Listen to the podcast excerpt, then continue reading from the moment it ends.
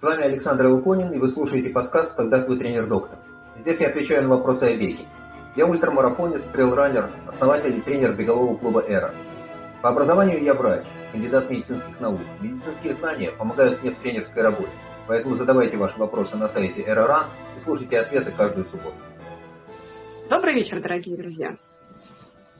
Вас приветствует беговой клуб «Эра» и его основатель, он же тренер, он же доктор Александр Оконин – и сегодня у нас 23-й выпуск программы «Когда твой тренер-доктор», где Александр Элконин отвечает на вопросы слушателей на беге. И помогаю Александру я, Ольга Клиновская. Сегодня мы не собирались сделать тематический выпуск. Мы сегодня должны были отвечать на вопросы слушателей по мере их поступления. Но когда Александр готовился к эфиру, то в листе ожидания он обнаружил 11 вопросов, связанных с едой и питьем бегуна. И так внезапно возникла тема сегодняшнего эфира «Как есть и пить бегуну». Акцент именно на как, а не на что. И вы в процессе эфира поймете почему. И я напоминаю, как обычно, что записи предыдущих выпусков вы можете найти на нашем сайте RRAN. И теперь мы сделали а, не просто выложили все выпуски, а сделали еще энциклопедию бега, где вы в поиске можете ввести интересующие вас ключевые слова и вам именно будут показаны вопросы, которые Александр уже ответил за предыдущие 22 эфира. А, также предыдущие выпуски можете слушать на нашем YouTube-канале РРАН, в подкасте «Когда ты тренер доктор» на 7 подкаст-платформах. И а, где бы вы нас не слушали, обязательно призываем вас ставить нам лайки, звездочки и подписываться на всех платформах, так они понимают, что мы рассказываем что-то полезное и показывают наши эфиры другим людям. И, как обычно, автор лучшего вопроса получит в конце сегодняшнего эфира бандану. Она может быть вот такой вот а, беленькой, может быть такой вот оранжевый. Цвет банданы выберет победитель. Победитель выберет Александр Илконин. И мы переходим к вопросам, собственно, из которых Александр и будет выбирать лучший. И первый вопрос нам задает человек, э, ник которого просто специально совпадает с нашим сегодняшним эфиром. Ник его Late for Dinner. И человек с ником Late for Dinner спрашивает, как стать легче в смысле веса? Как только я по классике перестаю есть булки, увеличиваю себе нагрузку, форма становится классной, но вес никуда не девается, а то я становлюсь наоборот тяжелее. Я вроде не очень большой, 67 килограмм на 170 сантиметров. На внешний вид не жалуюсь. Вот тяжесть не нравится, не взлетается. Пожалуйста, Александр, этот вопрос э, в начале сезона беспокоит 90% слушателей. Как похудеть и взлететь? Отличный вопрос. А, для начала скажу, что, по всей видимости, тот, кто задавал этот вопрос, ухитрился на практике опровергнуть закон сохранения – потому что если у человека сохраняется та же нагрузка, то есть он жжет столько, столько же калорий, и при этом он ограничивает себе рацион, уменьшает объем рациона, снижает калорийность суточного рациона, по закону сохранения у него масса тела должна уйти на убыль. Если этого не происходит, значит одно из, ну, наверное, трех. Либо он ухитрился обмануть закон сохранения, либо у него вместе со снижением калорийности рациона происходит уменьшение нагрузки, либо, убрав булки, он чего-то добавляет, чтобы скомпенсировать недостаток булок. Вот или одно, или другое, или третье. Ничего другого я при, извините, материалистическом подходе к жизни придумать не могу. 67 на 170 не очень плохо, хотя, конечно, зависит от того, как эти 67 по телу распределены. Если картинка в зеркале вас устраивает, ну и живите себе спокойно. Да? Убрать булки, форма классная, ну, вес никуда не девается, и бог с ним, с этим весом. По всей видимости, это тот самый вес, который позволяет вам хорошо нести себя. Или, если хочется взлетать повыше, ну, попробуйте снизить массу тела, но тогда немножко урезать калорийность немножко поднять нагрузку. И посмотреть, поиграть. У нас есть всего, тут, знаете, как задачка с бассейном и двумя трубами. В одну вливается, в другую выливается. Урезаем калорийность, сохраняем нагрузку. Или урезаем калорийность, добавляем нагрузки. Самый простой способ убавить, убавить калорийность, действительно убрать булки, заменить, заменить очень важно. Да, не, не совсем заставить себя голодать, а убрать что-то, заменив на менее калорийное. Самый хороший способ сделать такую замену – убрать что угодно и компенсировать это овощами. Свежими, как-то приготовленными, только последить, чтобы в этих как-то приготовленных овощах не было большого количества э, какого-нибудь масла, которое при готовке туда попадает, типа жареной картошки, да, вот она пропитана маслом растительным. Э, собственно, все. Дальше надо разбираться в деталях. Вообще э, исследования, которые проводили у людей, предающихся так или иначе периодическому голоданию, но ограничивающихся себя в калорийности. Так вот, эти исследования показывают, что, как правило, человек, который пытается э, регистрировать калорийность съеденной пищи, э, как бы это помягче сказать, недоучитывает. Вот завтрак, обед и ужин посчитал, а полкило печенья в промежутках с кофеем как-то проскочило мимо. Ну, не считается.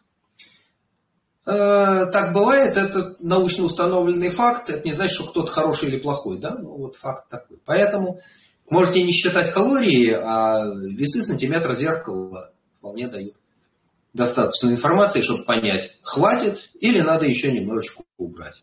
Нормальный темп снижения массы тела обычно колеблется от 500 грамм до килограмма в неделю. Это не быстро, но в году 52 недели. Оля? Большое спасибо, Александр. У нас, кстати, на сайте в разделе «Теория бега» есть статья Александра «Как нужно бегать, чтобы худеть». И я размещу ссылку на эту статью а, либо в описании подкаста, либо в комментарии в YouTube чтобы наши слушатели могли и прочитать, что Александр писал на эту тему. Тема, повторюсь, весной особенно востребована. И, кстати, я вспоминаю вот анекдот. Кипила чай для похудения очень хорошо идет с пирожными. Хорошо. А мы переходим к следующему вопросу, также связанному с напитками. Задает им вот Татьяна из Телеграм. А, и Татьяна спрашивает. Какое действие на организм на стартах дает напиток кола? Комментарий Дмитрия К. Также из Телеграма, это они в чате трансляции обсуждали. А, кстати, подписывайтесь на телеграм-канал РРА, вы тоже можете примкнуть ко всем этим прекрасным обсуждениям. И Дмитрий К. комментирует. А, кола – это кофеин и сахар, соответственно, бодрость и энергия. Александр, дополните ли вы что-нибудь по поводу кола на стартах? Э, мне, честно говоря, нечего добавить. А, пожалуй, что за исключением того, что, как правило, напиток кола газированный. Поэтому кофеин плюс сахар плюс углекислый газ, растворенный в воде. Стало быть, мы получаем действительно некоторое количество бодрости, некоторое количество энергии, если пить много колы, то э, много сахара поступит в организм. А углекислый газ, с одной стороны, позволяет немножко ускорить всасывание – а с другой стороны, дует живот. Ну вот по практике, к которой я привык, стоя на ПП, особенно если погода теплая, солнечная, стоишь на ПП, на поздних ПП, как правило, присутствует кола в том или ином виде. Так вот, что обычно делаем? Приоткрываем бутылочки и стравливаем газ.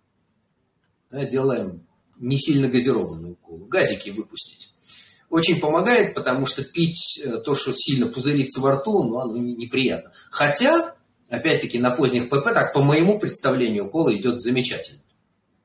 Это той самой концентрации э, сахара, который легко влетает, хорошо всасывается, не оказывает никакого неприятного воздействия. У нас еще будет возможность поговорить про употребление углеводов на дистанции. Оля? Спасибо большое, Александр. Да, а вот есть некоторые а, товарищи на ПП, которые не знают лайфхака насчет того, чтобы газики выпустить. И э, у меня не раз было такое, что наливаешь себе колу в бутылочку и засовываешь ее в беговой рюкзак, и бутылочку да, вот так вот распухает она внезапно. Mm-hmm. Да, бывает такое. Но еще не было такого, чтобы она взорвалась, но, возможно, опасность есть. А, да, и почему же вы не сказали сегодня фразу насчет того, что кола помогает тем, кто в нее верит? Вот я, например, верю в колу и обязательно ее пью там, где она есть, на стартах. И, по-моему, вот этот универсальный рецепт помогает тем, кто верит, к коле тоже относится. Нет? Ну, хорошо. И приходим... ну, нас, нас интересовала объективная сторона вопроса, мы про это рассказали. Хорошо. Та же самая Татьяна из Телеграм задает такой вопрос. Какое действие на организм после старта дает безалкогольное пиво? И комментарий Дмитрия К. тому же самому. Безалкогольное пиво – это просто вода. Кроме гидратации эффекта никакого. Александр, что вы скажете? Ну, если это пиво безалкогольное, действительно, вода, ну, вода с каким-то специфическим вкусом. Если вас устраивает этот специфический вкус, ради бога, да, ничего страшного не случится от того, что вы выпьете э, это самое, сколько там получается, пол-литра воды с каким-то привкусом. Э, вкусы иногда капризничают на финише гонок, особенно больших гонок. Поэтому, чего хочется пить, бывает сильно по-разному. А, ну, у меня обычно кола хорошо идет, да, вот, мне этот вкус нравится. Э, пиво редко заходит хорошо, один раз было совсем нескладно, у меня это пиво никак не залезало, а никакого другого пойла на финише не было. Это было 72 что километра, что-то в Швейцарии, а, The Mountain Man.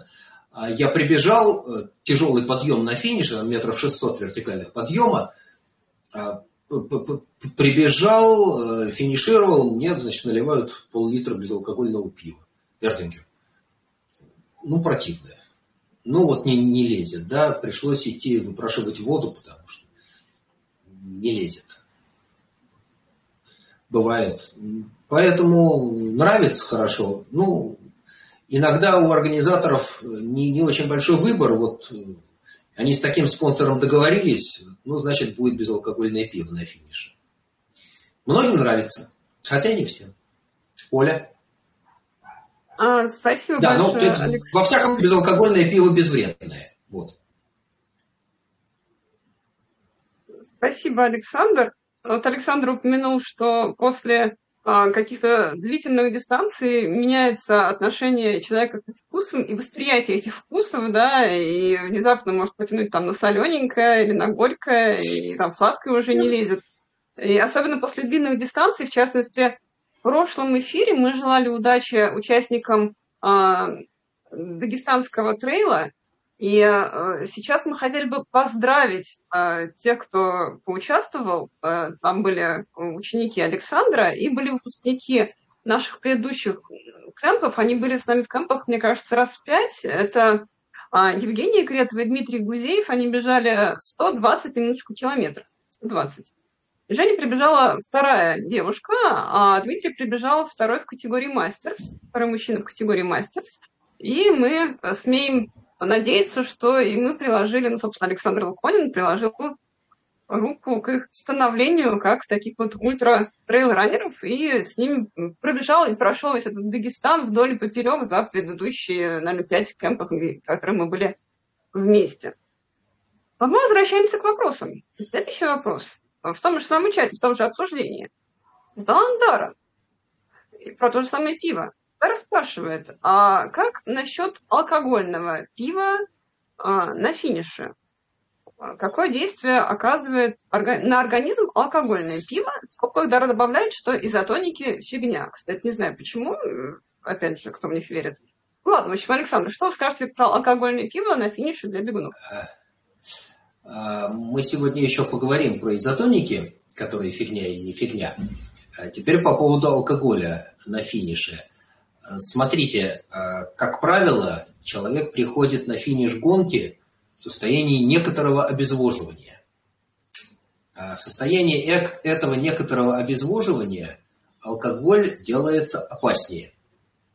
Потому что объем в котором распределяется небольшая доза алкоголя, содержащаяся там, в банке пива, вот объем распределения делается меньше, возможность э, выхода алкоголя из э, сосудистого русла в межтканевое пространство и в клетки тоже делается меньше, потому что человек на финише большой дистанции подсохший, а это значит, что концентрация алкоголя оказывается в кровеносном русле выше, и возможность этой концентрации стукнуть по мозгам делается больше. И риск токсического действия алкоголя на головной мозг тоже увеличивается. Поэтому, если хочется хлопнуть чего-нибудь алкогольного на финише, ну, пробуйте, но имейте в виду, что риск есть. Э, я уже рассказывал о своей там давнишней практике восстановления после гонки. Э, после гонок в... Особенно это хорошо работает во Франции. Просто потому, что я когда-то натолкнулся на такой способ восстановления, он мне жутко понравился, и я его держал как традицию во многих гонках в Европе. Потому что в России, к сожалению, с ингредиентами восстановительного комплекса не очень. Итак, а, помидоры, а, серый хлеб, такой, знаете, грубый помол, а, мясная нарезка, камамбер, бутылка местного вина, любая дешевая местная бурда. Ну, во Франции, знаете, местная дешевая бурда, она очень вкусная.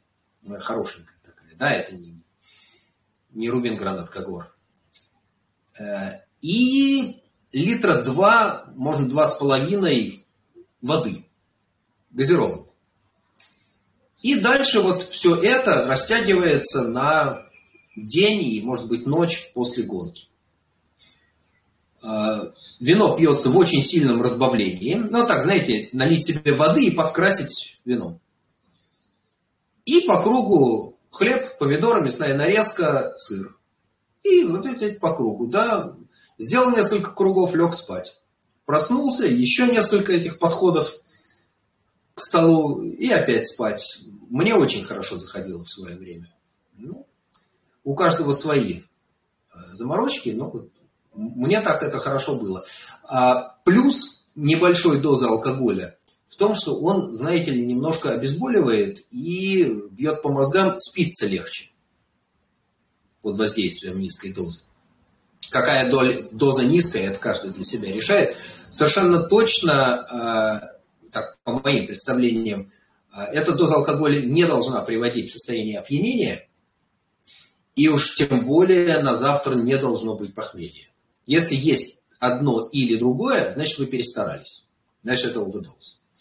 Значит, э, возьмите эту бутылку и поделите ее с кем-нибудь напополам, например. Или еще что-нибудь сделать. Ну, если хочется. Хотя я знаю, что многие прекрасно восстанавливаются без алкоголя и тоже, собственно, не страдают.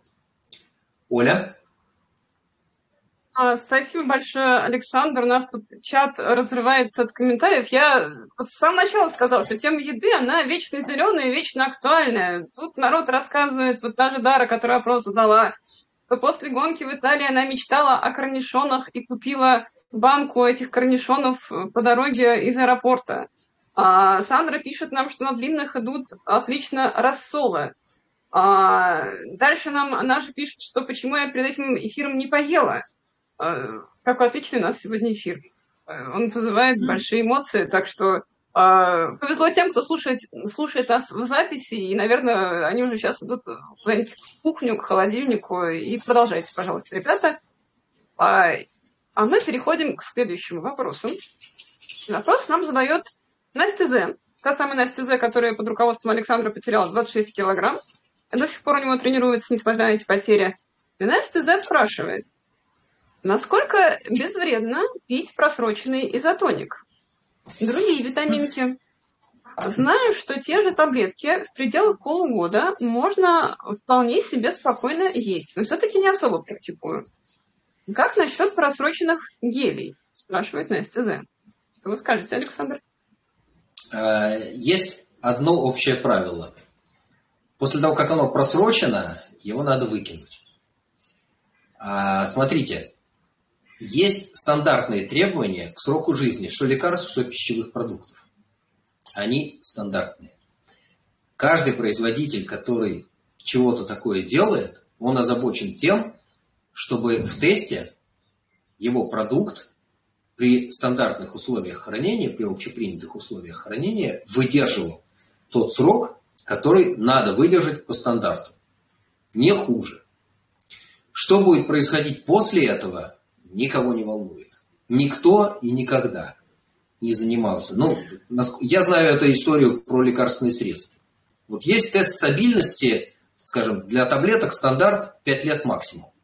Если таблетки выдерживают 5 лет, значит, у них стоит пятилетний срок годности. Что делается с ними по прошествии этого времени, никакой производитель никогда не интересуется. Потому что любая попытка вылезти за стандарт поставит производителя в очень нескладное с правовой точки зрения положение. Поймите правильно. Да? Вот. Никто никогда этого не проверяет. Точно так же любой кто всерьез занимается вопросами сроков годности, говорит, вот до сюда годно, завтра выкидывай. Что при этом многие продолжают есть, пить, принимать и, все остальное. Это вопрос другой. Но каждый человек, которого спрашивают, а можно, если у него все в порядке с головой, говорит, нет, нельзя. Потому что срок годности кончился, и никто не знает, что там происходит. И никто никогда это не проверяет. Ну и так, заметку в сторону – а, изотоника – это изотоника, а витаминки – это витаминки. Это разные вещи. Да, в изотонике витаминов не предполагается. Предполагается, что там есть какое-то количество какой-то соли и, и некоторое количество какого-то сахара. Обычно состав пишут. Оля? А гели? Они почему скорее? И, ге, и, и гели туда же. Если у продукта указан срок годности... Э, нет, он вообще к еде относится. Угу. Он относится к еде. Э, у нас там будут еще вопросы по поводу потребления углеводов. Попробуем разобраться, что в этих гелях и сколько их надо есть. Но общая идея такая, да, сегодня годен, завтра выкинули. Все. Оля? Спасибо большое, Александр. Ну, что касается гелей, в очередной раз, э, уже не в первый, не во второй, говорю о том, что гели и с прошедшим сроком годности, и еще с неистекшим сроком годности. Любые гели нужно обязательно пробовать на длительных тренировках в условиях максимально приближенных к вашим боевым условиям гонки. Если вы готовитесь к горной ультре, то лучшее место попробовать гели незнакомые – это беговые кемпы. И вот в частности мы в ближайшее самое время организуем беговой кемп в Армении, в Цахкадзоре – с 6 по 15 апреля, буквально через меньше, чем две недели, мы с Александром туда летим. И следующий наш кемп будет проходить в Казахстане. А, мы там будем готовиться к ультрамарафону Великой Степи Тенгри Ультра. Приедем мы туда и начнем наши тренировки 27 апреля. А сам этот ультрамарафон, э, там разные дистанции бегут с 7 по 9 мая. И поэтому мы всячески вас приглашаем в наши беговые кемпы. Можно присоединяться на любое количество дней.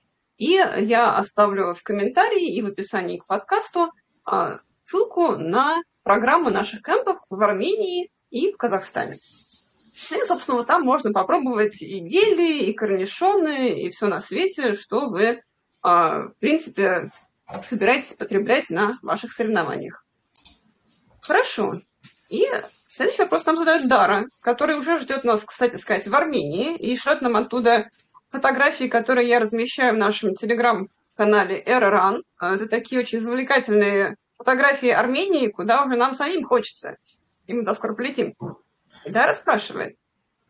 Вопрос, тему. А почему на высоте больше хочется есть? Я не про 3000 метров над уровнем моря, а про 1000 или 2000, когда горняшки еще нет, а голод уже на месте. У меня лично, спрашивает Дара. Что скажете, Александр? Э, Даре сильно повезло, потому что у подавляющего большинства людей э, пребывание на высоте больше привычной чаще сопровождается потерей аппетита, чем жором. Э, я, правда, отношусь к той же категории счастливчиков, у которых на высоте жор, И так жрать хочется непрерывно, а на высоте хочется есть еще больше. Э, так бывает. Видимо, особенность, вот такая особенность реакции организма на высоту. А, тысячу метров человек ощущает, не, ну, при обычной нагрузке тысяча метров не очень ощущается. Тысяча метров ощущается, если бежишь вверх. Вот там это тысяча чувствуется. Вот в Алмате бежишь по Теренкуру вверх, и это чувствуется. Э, ну, если там, в том же Кисловодске забраться повыше, куда-нибудь к седлу, да, там тысяча метров вверх чувствуется. А просто курортный парк, стандартная высота, там, сколько у них получается, 770, 800, под, под, под, под 900 с копейками вылезает. Не всегда ощущается. А выше полутора тысяч, 1800 метров высота чувствуется однозначно. Вот э, если, например, выйти на плато Верхний Гунип, там высота чувствуется, и что вверх бежишь, что по плоскому бежишь, ощущается, что ты уже не наравне. А что есть хочется, ну вот так организм реагирует. Если человек знает за собой такую особенность, может быть, э, есть смысл как-то последить, поограничивать себя, тем более, что у некоторых э, подъем на высоту, во-первых, немножечко смещает аппетит, точку голода в ту или иную сторону. У большинства притупляет голод, теряется аппетит. У некоторых, наоборот, чувство голода смещается вверх, вправо, и ну, точка насыщения смещается вправо, и все время хочется есть. Да? Ну вот, значит, последить, чтобы с одной стороны не истощать себя, отказываясь от еды или пропуская еду, потому что есть не хочется, а иногда и вкус там нарушается, особенно значительных высотах с нарушениями вкуса часто бывает, да, что еда невкусная, противная и не хочется, совсем не хочется. Но есть риск, что будешь истощаться, будешь себя пожирать. Ну и с другой стороны, не, не пережирать, потому что обжорство на высоте тоже может дорого стоить. Неизвестно, как пищеварительная система будет справляться с э, едой.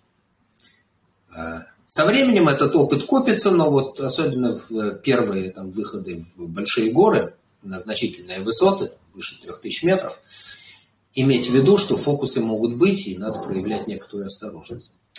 Тем более, что часто мы оказываемся в горах, в местах, которые для нас являются экзотическими, и продукты там оказываются немножко экзотическими, и микрофлора там местная бывает не такая, к которой мы привыкли.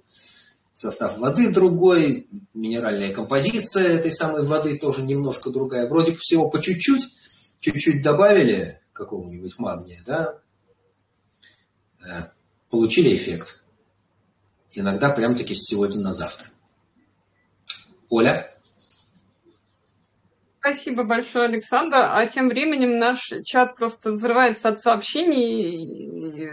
Очень хорошую тему мы сегодня выбрали. Вот когда мы рассказывали про Каникрос в прошлом выпуске, все молчали, как рыба об лед. А сейчас люди делятся лайфхаками, впечатлениями, опытом. В частности, Ася пишет, а, что у нее на гонке проблемы с едой постоянные, не хочется есть. Э, и подход типа, пока еще силы есть, вот заберу на гон... забегу на гонку и поем, сбегу ага. и поем. Кстати, Ася тоже нас бежала вот этот Дагестан Wild Trail, и, э, и ее тоже поздравляем с финиш.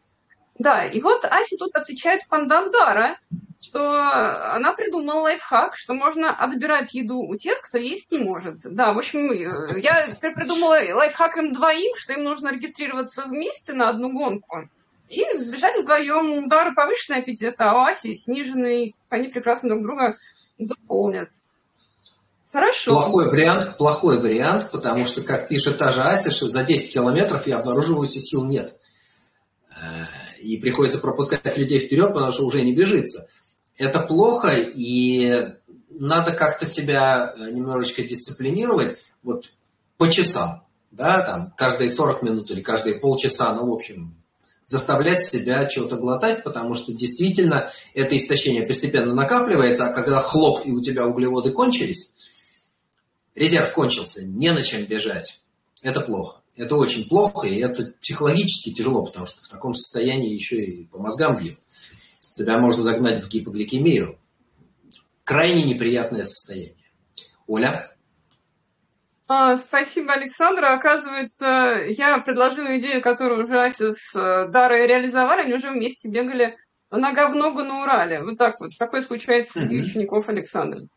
А, хорошо, и к нам в чат врывается мастер блинчиков Александр К. сейчас, видимо, у нас будут вообще взрывные комментарии, поэтому надо быстрее переходить к вопросам. Хорошо. Следующий вопрос очень-очень длинный. Задает нам его Сергей П. И Сергей П. спрашивает. Вопрос тренеру по питанию на гонке. Разновидность гелей. Обычные, с электролитами, с кофеином, с лошадиной дозой кофеина, может, еще какие забыл. Какие для чего и в какой момент хомячить. Те же электролиты – хомячить а, те же электролиты, хомячить со старта или когда уже свело все, или там каждый третий гель, например, есть с электролитами. Или, например, когда э, вкидыв, вкидывать в себя э, кофеин, то есть гель с кофеином. Если после этого еще 5 или 6 часов бежать, то не будет, а наоборот хуже через полчаса после принятия, когда кофеиновый эффект уже пройдет, остатки силы из помирающей тушки. Пожалуйста, Александр, дайте какой-нибудь рецепт э, Сергею и нашим всем слушателям, когда какие разновидности гелей потреблять на дистанции. А, про гели с электролитами мы еще поговорим, потому что у нас будет прям целая серия вопросов про электролиты. Оставим это немножко на потом. Теперь про гели. А, смотрите, питание на гонке надо отрабатывать в тренировочном процессе. Э, нету никакой э, единой э, книги рецептов, которая скажет, что вот на первом часу надо съесть три, три таких геля, а потом еще два вот таких, и запить ровно отмеренным количеством глотков воды, а два кофеиновых съесть на восьмом и двенадцатом часу, такой книги рецептов нет. Это все всегда делается индивидуально. Потому что, да, в большинстве случаев известно, что кофеин немножко возбуждает центральную нервную систему, немножко увеличивает частоту сердечных сокращений, немножко увеличивает э, почечную фильтрацию, что выражается увеличением объема выделяющейся мочи, немножко при этом сушит. Ну, понятно, да, что если жидкость уходит из организма, значит, мы немножко увеличиваем себе обезвоживание. А дальше есть индивидуальная реакция. Потому что кто-то лучше засыпает с чашки кофе, а кого-то, например, чашка кофе, выпитая после обеда, приводит в легкую тряску и не дает заснуть ночью. Это индивидуально. А еще, если вы пьете кофе, да, если вы потребляете кофеин более-менее регулярно, то чувствительность рецепторов к кофеину падает. Этот эффект называется в медицине тахифилоксией. Короче, чувствительность снижается. И люди, которые пьют много кофе, вот им надо немножко дозу побольше. А если, например, человек, который регулярно пьет по несколько чашек кофе в день, делает себе пару недель перерыва, он после этого перерыва реагирует на очень небольшие дозы кофеина, так же, как раньше реагировал на большие. Восстанавливается чувствительность рецепторов. Вот все это приходится запихнуть в какое-то очень нелинейное уравнение для того, чтобы понять, когда какие гели вам на гонке нужны. Опять-таки, в идеале вы отрабатываете для себя собственную схему питания. Кто-то бежит на гелях и как-то себе эти гели распределяет по ходу гонки. Я всю жизнь, ну, почти всю жизнь бегал без гелей, я бегал на, что называется, сухом корме. Я на батончиках бегал. Мне с ними жилось легче. Продолжалось это ровно до тех пор, пока не появились гели, которые меня устраивают на вкус. Потому что когда я там начинал бегать, сколько получается, 10-8 лет назад, э, большинство гелей, которые мне тогда попадались, я пробовал разные, но гели, которые мне тогда попадались и которые я пробовал в тренировочном процессе, вызывали у меня мерзкое послевкусие. После него, ну, противный во рту. И ни, никакой водой это не отмывается. Поэтому бегал на сухом корме, вот на батончиках из Ашана. Я их себе выбирал разного вкуса, для разнообразия. Ну, вот мне так удобнее. Минус таких батончиков в том, что если делается сухо и жарко, то они дерут рот, они требуют много воды просто для того, чтобы его разжевать и запить. А, плюс руки не липнут, ну вот меня вкус устраивает, у меня это хорошо проходит, и у меня желудочно-кишечный тракт такие батончики хорошо переваривает, проблем не возникает. А каждый для себя решает, потому что кому-то эти гели ну, не лезут. Еще, к сожалению, бывает, что по прошествии какого-то времени в гонке у вас меняется переносимость продуктов, тех или иных. Кто-то хорошо живет на гелях всю дорогу. Кто-то говорит, слушайте, после 5-6 часов на гелях я больше не могу. У меня тошнота от этого вот мерзкого гелевого вкуса во рту. И он, как правило, все равно оставляет некое послевкусие, оно ну, что-то вот такое противоестественное, не знаю, как полиэтиленовый пакет пожевал. Я помню этот вкус, он у меня во рту держится. Поэтому э, по-разному бывает. Особенно призываю быть осторожными с кофеином. Потому что, с одной стороны, да, действительно, есть стандартная реакция, которая наблюдается почти у всех людей. Некоторое возбуждение центральной нервной системы э, позволяет не уснуть. Бывает, да, что на очень длинной гонке накатывает сонливость. Ну, хорошо, значит, засосать гель с кофеином, вроде как взбодрился, глаза открылись, стал, казалось бы, лучше видеть. На самом деле ты видишь все то же самое, но у тебя немножко лучше делается концентрация внимания. Ты обращаешь внимание на те детали, которые тебе нужны. Меньше пропускаешь разметку, например. Да? Лучше видишь детали тропы, которые в плохом освещении. Это с одной стороны. С другой стороны, надо понимать, что действие кофеина закончится, и по прошествии этого действия может накрыть. И будет сонливость, и будет угнетенное состояние, и может быть падение эмоционального фона. Мы заранее такого не знаем. Иногда по ходу гонки вылезают вот такие особенности. Если получается это узнать в ходе тренировочного процесса, это гораздо лучше, чем вляпаться на гонке. У нас уже была, если помните, история, что э, человек участвовал в гонке, где-то там по ходу дела решил взбодриться, всосал гель. Действие оказалось не совсем такое, какое ожидалось, потому что э, двигаться быстрее не получилось, зато накрыла тревога и почти паника. И ощущение, что вот все совсем плохо, и надо куда-то деваться, надо как-то спасаться, чуть ли не скорую вызывать, а какая может быть скорая в зимнем лесу. Ну, к сожалению. Это так бывает. Я знаю только одно лекарство. Пробуйте это все в условиях максимально приближенных к боевым в ходе тренировок. Потому что если вы тренируетесь, у вас, как правило, есть возможность сойти, спастись, вывалиться в люди. Это гораздо лучше, чем вы впервые обнаружите какой-то вот такой нежелательный эффект по ходу многочасовой гонки. Оля? Да, большое спасибо, Александр. И я еще раз повторюсь, э, что если это длительная в рамках бегового кемпа, где вы будете э, ходить все эти эксперименты проводить над собой, еще и под присмотром тренера, то это вообще идеальный вариант. Если вас накроет так, как накрыла Татьяну, в том самом случае, что нам сейчас Александр писал, да, то тренер наш сильный, у вас взвалит на плечо, а даже если у вас 67 килограммов, 170 сантиметров, как нашим слушателям Лейт Фодинер, и утащит вниз. Ну или как-нибудь стащит по склону, что ты тренер мотает головой отрицательно, не знаю. Нет, не, не, не, не, таскать человека вниз по склону – это очень тяжелая работа. Как правило, человека можно наставить на путь истинный и немножко помочь ему двигаться в нужном направлении. Хорошо. Ну и, в общем, у нас будет такая возможность в Армении в начале апреля и в Казахстане, в Алматы в начале мая у нас будут наши кемпы, и ссылки на программу этих кемпов будут в комментариях в YouTube, либо в описании нашего подкаста. Тем временем наш чат эфира продолжает уже взрываться не просто комментариями, так сказать, словесными, а народ уже не, выдержал нашего повествования, каждый пошел и себе сделал какую-то еду, люди из Турции наложили себе тазик клубники, а вот Ася наложила себе а, мясо с овощами, а, кто-то наложил себе фиников, народ все это вот постит, делится. Я уже теперь сама мечтаю, как можно быстрее добежать до холодильной зоны, но не могу, потому что привязан микрофон к компьютеру. И поэтому давайте переходить к следующему вопросу.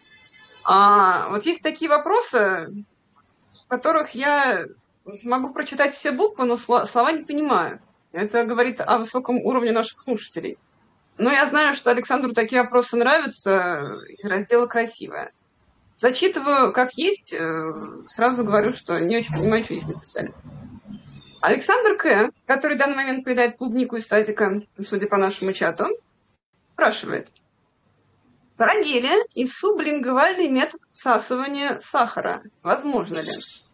Знаю по курсу физиологии, что сахара всасываются в кишечнике, а не в ротовой полости – но мне упорно сейчас утверждают, что сублингвальный метод работает не только с препаратами, но и с глюкозой.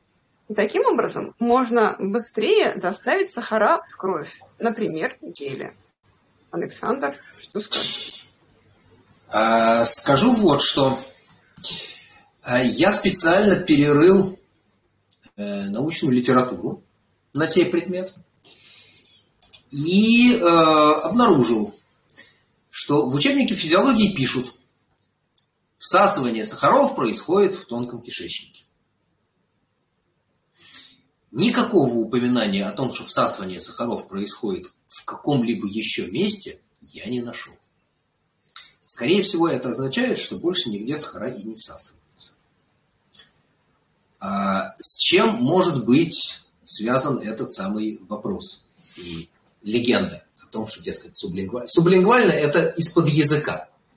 Если быть точнее, речь идет о всасывании через слизистую полость рта. Э, через слизистую полость рта всасывается этанол, ну, то есть этиловый спирт, алкоголь. И еще некоторые вещества, которые по своей химии не очень далеки от алкоголя. Кстати, через слизистую полость рта еще всасывается нитроглицерин. Э, лекарство от болезни сердца. И был такой старый способ э, использования, лечебного использования нитроглицерина, несколько капель спиртового раствора нитроглицерина на кусочек сахара, засунуть в рот, за щеку или под язык и, что называется, рассасывать. А с точки зрения фармакологии логика такая. А, у нас лекарственное средство как-то распределяется в этом самом кусочке сахара и медленно высвобождается в связи с растворением сахара в полости рта. И вместе с медленным высвобождением нитроглицерин начинает всасываться через слизистую полость рта. Не сразу вся доза, а постепенно. Тем самым, с одной стороны, обеспечивается его лечебное действие, с другой стороны, доза нитроглицерина, которая одномоментно всасывается и оказывается таким образом в системном кровотоке, не слишком большая. Такой способ его употребления позволяет снизить побочные эффекты, а они есть, и они ну, э, не безобидные. А в хорошем случае это головная боль. В случаях похуже может быть значительное падение артериального давления. А, может быть еще Люди утверждают, что сахара всасываются с полости рта, потому что прочитали в том же учебнике физиологии, видимо, прочитали, что в составе слюны есть ферменты, которые разлагают сложные сахара. Действительно, есть амилаза слюны. То есть фермент, который крахмал расщепляет на более короткие цепочки углеводов. Тем не менее, однако, этот самый расщепленный крахмал попадает в желудок, а из желудка в тонкий кишечник, а вот там в тонком кишечнике и завершается расщепление длинной цепочки углеводов на короткие фрагменты, на 5- и 6-членные углеводородные циклы, которые всасываются через э, мембрану кишечника. Никакого другого способа всасывать углеводы в человеческом организме, извините, не придумано. Да, а можно еще внутривенно ввести. Ничего другого здесь не придумаешь. И, э, если хочется вступать в научный спор с тем, кто предлагает сублингвально, ну, спросите его источник. Да, в каком научном э, издании он эту чушь прочитал. Скорее всего, человек скажет, а вот я читал это в интернете. Окей. В интернете никогда ничего не теряется. Найдите мне эту публикацию. Найдите мне это исследование. Я не знаю, кто это делал. Там, биохимики, физиологи. Бог с ним. Оля? Большое спасибо, Александр. А, мы до лучшего вопроса успеем, наверное, ответить еще на один. Это вопрос mm-hmm. от Дары. А, mm-hmm. Дар, а, mm-hmm. Дара спрашивает. Я в последнее время вообще перестала кушать на длинных тренировках. 4 плюс, видимо, 4 плюс часа. А, потому mm-hmm. что не хочется. Хорошо ли это? Александр, пожалуйста. Э, мы можем успеть ответить даже на больше э, вопросов, потому что ответ будет короткий. Это плохо. Это нехорошо. Надо приучать себя жить на длинных тренировках так же, как вы предполагаете жить в гонке. А в гонке вы предполагаете регулярно есть и пить. Поэтому не надо себя мучить голодом и хуже того жаждой на длинных тренировках. Есть и пить на длинных. Обязательно. Оля? Спасибо, Александр. Ну и, кстати, вот нас тут, я уже весь чат не в состоянии прочитать, но там вот где-то в середине обсуждения э, люди писали вещь, с которой я согласна и сама так делала, когда бегала марафоны, так сказать, в промышленных количествах, промышленные результаты, а именно есть и пить по часам. То есть у меня на руке был браслет, а, допустим, я хотела пробежать, допустим, марафон за 2,59. Да, у меня на этом браслете было написано, на каком километре я должна быть в какое время, и также у меня было расписано, что каждые там 5 километров я должна съесть гели, у меня были с собой эти 8 гелей. Я никогда не брала никакую еду на столиках организаторов, потому что я не знала, что там за еда и как я на нее отреагирую. То есть максимум, что я пила, это пол у организаторов и воду.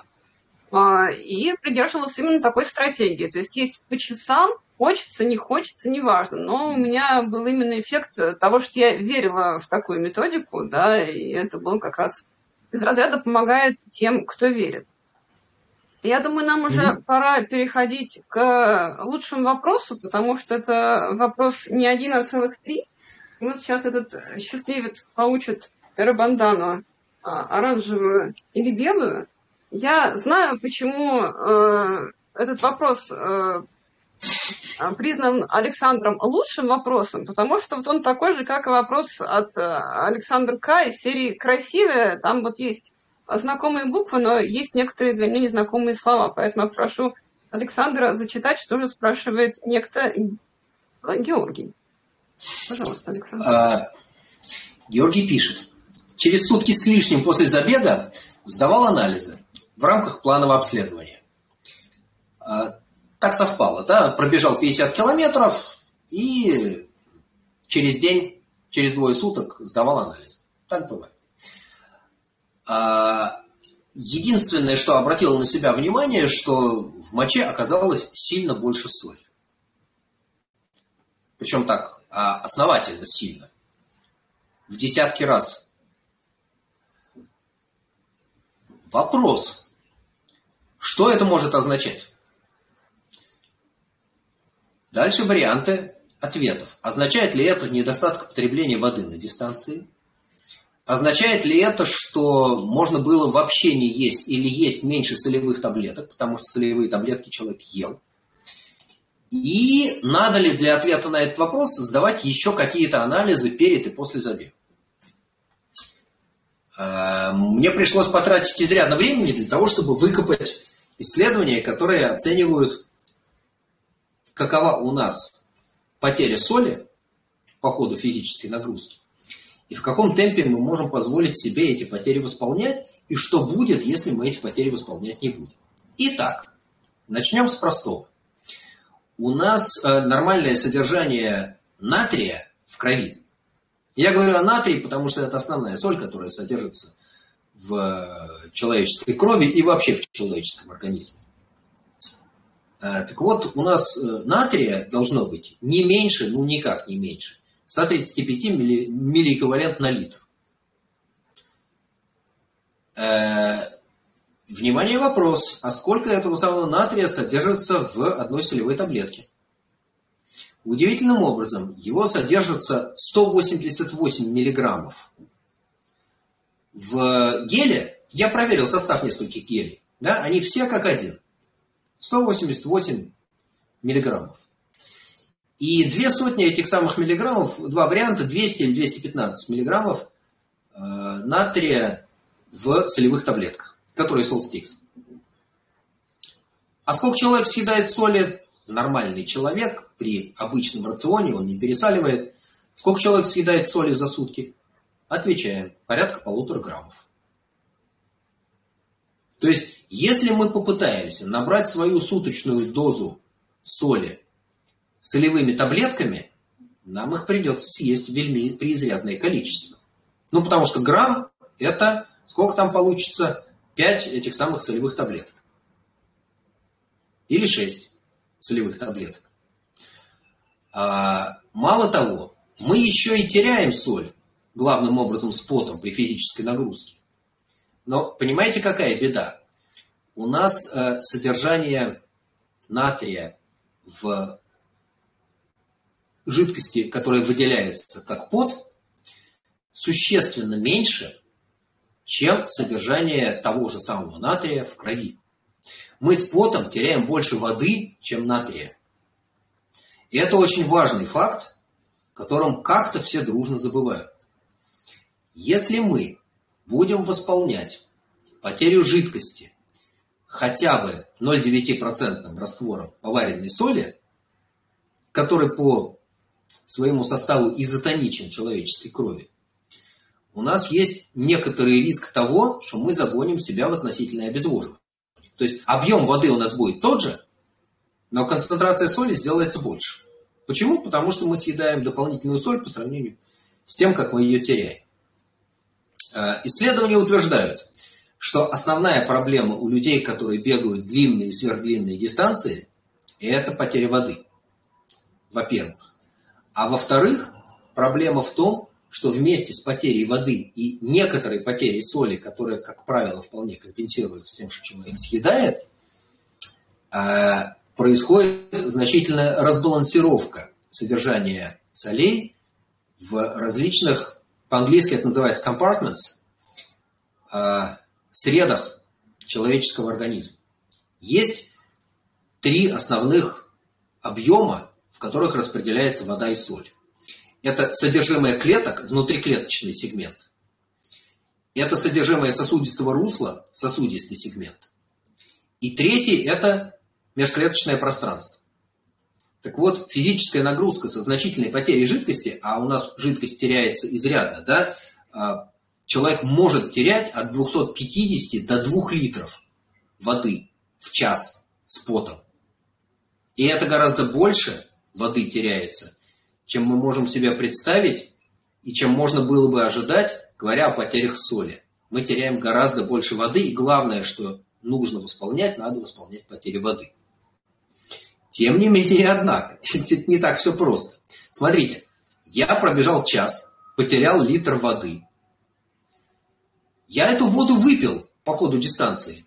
Но там небольшими глотками, но вот я стараюсь, я знаю, что у меня там условно уходит литр воды в час – я пью воду. У меня две поллитровые бутылочки. Э, после часа бега они у меня пустые, я эту воду восполнил. Вопрос. Я скомпенсировал потерю жидкости?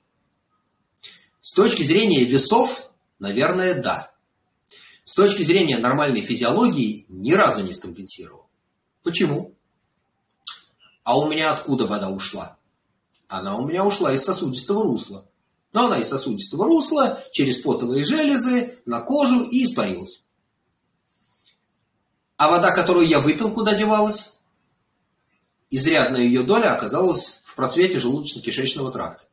То есть, вода плещется в животе, а в сосудистом русле воды не хватает.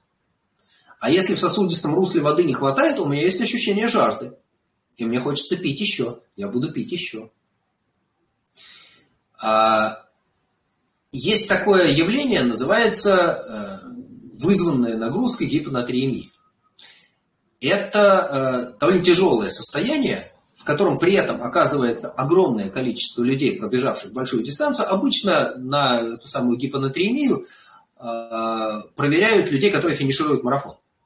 Это вот типичное исследование. Взяли финишеров марафона взяли кровь на анализ и поспрашивали, сколько они пили. Ну, там какая-то грубая оценка, люди не сильно ошибаются в том, сколько они выпили. И дальше посмотрели, там, какая симптоматика и сколько там содержится натрия. Так вот, пониженное содержание натрия встречается довольно часто, особенно у тех, кто э, финиширует марафон больше, чем за там, 4-4,5 часа. Чем ближе к концу контрольного времени, тем чаще, особенно в жаркую погоду, у бегущих марафон случается гипонатриемия. Почему? Ну, потому что они очень много пьют. И они прибегают, э, как это в э, медицине экстренных состояний говорят, перелитыми. Слишком много воды.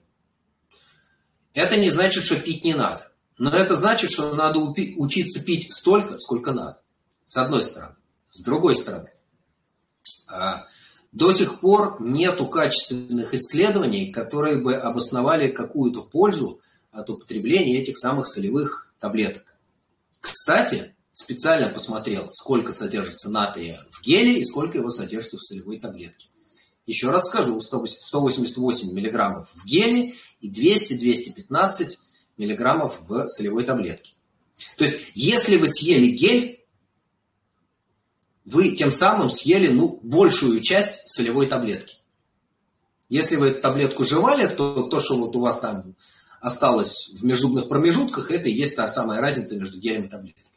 Но если вы ее проглотили, окей, ладно, она там как-то растворится, и, наверное, этот натрий куда-то поступит. Еще раз скажу, я на сегодняшний день не нашел в литературе качественных исследований, которые подтверждают необходимость потребления целевых таблеток. Отвечая на вопрос, а, означает ли, а, потому что вопрос был о том, что содержание солей в анализе мочи слишком большое, означает ли это, что было слишком мало воды? Я так не думаю, потому что за сутки баланс в э, сегментах, как правило, как-то восстанавливается. Слишком большая разница. А, означает ли это, что солевых таблеток можно было не есть или есть меньше? Но наука не утверждает, что их надо есть. Я не нашел исследований, которые говорят о том, что солевые таблетки есть надо. А, требуется для ответа на эти вопросы сдать анализы еще раз? А, я, честно говоря, не вижу большого смысла, потому что вы, конечно, сдадите эти анализы, вы получите какие-то результаты, но эти результаты будут относиться к конкретной ситуации одного человека. Обычно исследования делают другим способом. Берут некую выборку и пытаются на этой выборке поймать среднюю температуру по больнице. И в этой средней температуре по больнице сообразить, какие механизмы могут вызывать те или иные феномены. А, как правило, вот такое в десятки раз превышение концентрации соли и смотрите, если бы это была чисто спортивная ситуация, да, вот открыли э, допинг-пробу, анализ мочи, померили концентрацию солей, обнаружили, что в 18 раз выше, чем верхний предел стандартного значения, это мгновенно говорит э, человеку, проводящему анализ, что с этой пробой что-то неладно. Это, кстати, один из аргументов, на котором попалась российская сборная по пробам из Сочи. Э, Все очень просто. Что можно сделать для того, чтобы скрыть запрещенное лекарство? Сильно снизить его концентрацию. А как снизить его концентрацию? Взять пробу и ее сильно разбавить. Но если мы разбавляем пробу водой, у нас падает удельный вес. Плотность этой жидкости падает, она приближается к плотности чистой воды. А должна быть побольше. Как увеличить плотность? Ну, самый простой способ – подсолить. Посолили. И оказалось, что в пробах мочи все хорошо, только э, не моча, а рассол. Не должно быть там такого количества натрия и тем более хлоридов. Да? Ну, понятно, откуда это взялось. Откуда это взялось в, в пробе конкретного человека, я не знаю. Может быть, это техническая ошибка в лаборатории. Так тоже бывает. Может быть, еще что-то. Э, не знаю, даже фантазировать не буду. Но я не вижу никакого смысла дополнительно сдавать анализы, потому что непонятно, как это нас приблизит к истине. Оля? Большое спасибо, Александр. Я очень прошу Георгия связаться со мной, потому что это вовсе не тот Георгий, который едет с нами в Армении, и, собственно, по рекомендации, которую мы едем именно в Армению, а не куда-либо еще. А, потому что вот в биографии Георгия я не знаю всех этих событий, в нашего Георгия, а, который нам по рекомендации, которую мы едем в Армению, приглашаем всех вас. Поэтому, в общем, автор вопроса, на который только что ответил Александр, пожалуйста, свяжитесь со мной и напишите в Телеграм, в комментариях, что вот это вы, да, и дальше мы решим, как я передам вам а, нашу эрбандану. Либо беленькую, либо красненькую. А, тем временем, пока мы а, обсуждали все эти вопросы потребления изотоников, просроченных таблеток э, и прочих прекрасных вещей, нам наши слушатели в чате написали еще вопросы, как бы нам не пришлось делать еще один тематический эфир на ту же самую тему. В то время как э, тема нашего следующего тематического эфира по плану была о технике бега. Поэтому я прошу наших слушателей и зрителей – задавать нам еще вопросов. Еще раз напоминаю, что это можно сделать в комментариях а, к нашим выпускам в YouTube, либо в нашем телеграм-канале Эрран в комментариях к постам, либо самое простое на нашем сайте Эрран есть большая красная кнопка «Задать вопрос». Прямо на главной странице эта кнопка есть, вы не пропустите. И вот в зависимости от того, каких вопросов у нас будет больше про еду, для бегуна, про технику бега. В зависимости от этого мы и построим наш следующий эфир, потому что мы поймем, какая тема больше беспокоит наших слушателей. И в завершение призываю всех, э, кто нас слушал, э, ставить лайки, подписываться на наши YouTube-каналы, на наши подкасты – и большое всем спасибо и до встречи также в следующую субботу. Большое спасибо Александре, большое спасибо всем, кто нас слушал и задавал вопросы. Спасибо. Всем счастливо.